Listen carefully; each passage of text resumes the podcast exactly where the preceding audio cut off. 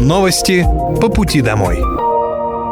Здравствуйте, это новости по пути домой и с вами я, Мира Алекса. Пока вы добираетесь до дома за рулем своего автомобиля, на пассажирском сиденье или в общественном транспорте, я расскажу вам о том, что произошло сегодня в Подмосковье, в России и в мире.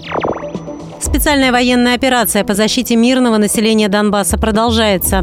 На Краснолиманском направлении уничтожено свыше 130 украинских военнослужащих, боевая машина пехоты, три боевые бронированные машины, установка РСЗО «Град», а также склад боеприпасов в Харьковской области. На Донецком направлении уничтожено более 140 украинских военнослужащих, один танк, три пикапа, три автомобиля, а также гаубица МСТА-Б. Кроме того, в районах населенных пунктов Авдеевка и Славянск Донецкой Народной Республики уничтожены два склада боеприпасов ВСУ. На южнодонецком направлении уничтожено до 75 украинских военнослужащих, один танк, боевая машина пехоты, три боевые бронированные машины и два автомобиля, а также три склада боеприпасов и горючего ВСУ. В городе Харьков уничтожены цеха предприятия авиационной промышленности, в которых осуществлялась модернизация беспилотных летательных аппаратов и баражирующих боеприпасов. Также в районе населенного пункта Красногоровка Донецкой Народной Республики поражен штаб 79-й десантно-штурмовой бригады ВСУ. Средствами противовоздушной обороны за сутки сбито 11 реактивных снарядов системы залпового огня «Хаймерс» и 10 беспилотных летательных аппаратов. 11-летняя Соня, пострадавшая 7 февраля в одной из химкинских школ, уже пришла в себя.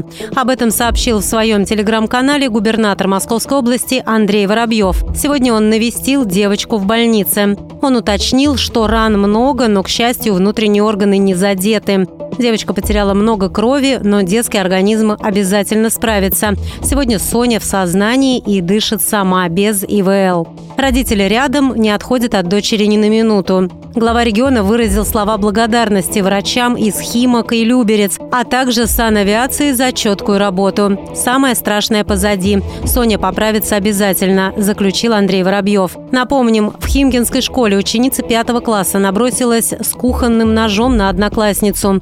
Нападавшая во время конфликта в туалете ударила ножом девочку в грудь и голову. Напомним, в Химкинской школе ученица пятого класса набросилась с кухонным ножом на одноклассницу возбуждены уголовные дела о покушении на убийство и халатности должностных лиц школы.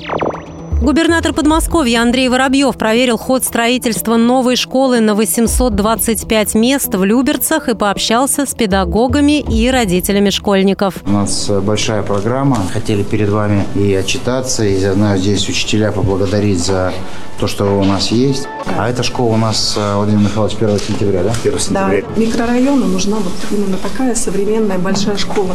Любуемся картинками, когда... Ну, здесь да. тоже, я так смотрю, листать можно, да? Да, да, да.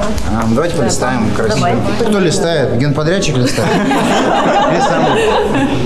Это тоже красиво. Вообще здесь пять спортивных э, помещений, одно огромное на три этажа. Просто волейбольная команда может э, профессионально здесь играть. Даже несмотря на то, что школа была маленькая, но наши выпускники – это врачи, это закончили МГУ, Бауманку, МХТИ. У нас даже есть дети, которые ну, посвятили себя науке. Я клуб построим. Какие еще вопросы есть к нам? Честно и открыто. Да, честно и открыто. Можно как-то сделать, чтобы сначала вводили социальные объекты, а потом уже вот ну, жилье сдавали? Мы так стараемся делать. Не бывает такое, что ты строишь дом сейчас, и ты не строишь социальный объект. То есть мы понимаем, что, а, соответственно, эти процессы должны взаимодополняться. Иначе ты приехала и здрасте, тетя. Ни школы, ни поликлиники и так далее. По словам губернатора, власти региона прекрасно понимают, что строительство жилья должно дополняться возведением социальных объектов. Образовательное учреждение в Люберцах строят за счет инвестора. В школе предусмотрены аудитория для старшеклассников, библиотека, медиатека, столовая с буфетом, актовый зал на 475 мест, 5 спортзалов, в том числе тренажерный и хореографический, музей и медицинский блок. Также появится полноценная огромное спортивное ядро и стадион. Его смогут посещать все желающие жители строящегося района, а это около трех тысяч человек. Права порядка трех тысяч дольщиков восстановили в Подмосковье с помощью привлеченных инвесторов в прошлом году. В регионе достроили 12 многоквартирных домов в семи жилых комплексах. Среди них ЖК Купавина в Богородском округе, ЖК Заречье и ЖК Томилина в Люберцах, ЖСК Светлый в городском округе Лосино-Петровский, ЖК Западные ворота столицы в Одинцове, ЖК Батарейный в Лобне и ЖК Кирова 17 в Домодедове. В Подмосковье ведет ведется постоянная работа по поиску и привлечению инвесторов для завершения строительства проблемных объектов. Помимо этого в регионе реализуют и другие меры по достраиванию проблемной недвижимости. В общей сложности в 2022 году с помощью разных механизмов восстановили права 16 400 дольщиков. Задачей правительства Московской области является полное решение проблемы всех обманутых дольщиков региона до конца этого года. Ранее такое поручение дал губернатор Подмосковья Андрей Воробьев.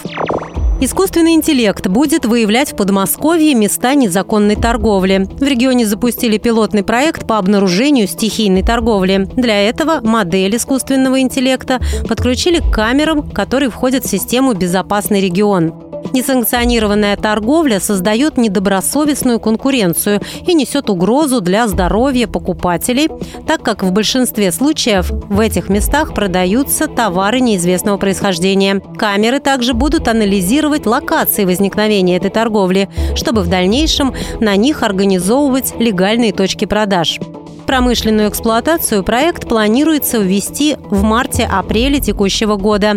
К этому времени нейронная сеть будет выявлять факты стихийной торговли с точностью до 96%.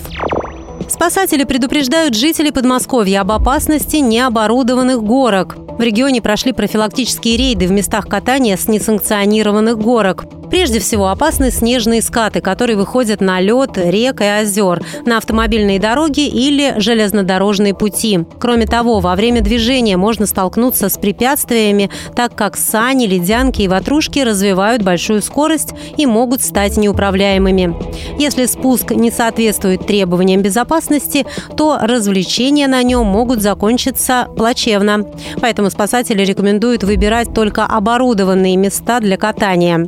Ранее губернатор Московской области Андрей Воробьев заявил, что в регионе особое внимание уделяется обеспечению безопасности отдыхающих. Он отметил, что в задачи подмосковных спасателей входит предупреждение происшествий. С этой целью они регулярно проводят профилактические мероприятия. В Подмосковье 50 пешеходных переходов оборудовали желтыми табличками, которые призывают взрослых быть осторожными при переходе дороги с детьми. В частности, таблички предписывают во время пересечения проезжей части высаживать ребенка из санок или тюбингов, крепко держать его за запястье, так как перчатка или варежка могут слететь с руки. Таблички установили в 21 городском округе Московской области вблизи популярных мест зимнего активного отдыха родителей с детьми. Речь идет о городских парках, скверах и горках. По данным регионального Минтранса, больше всего желтых табличек появилось на переходах в Балашихе, Мытищах и Солнечногорске.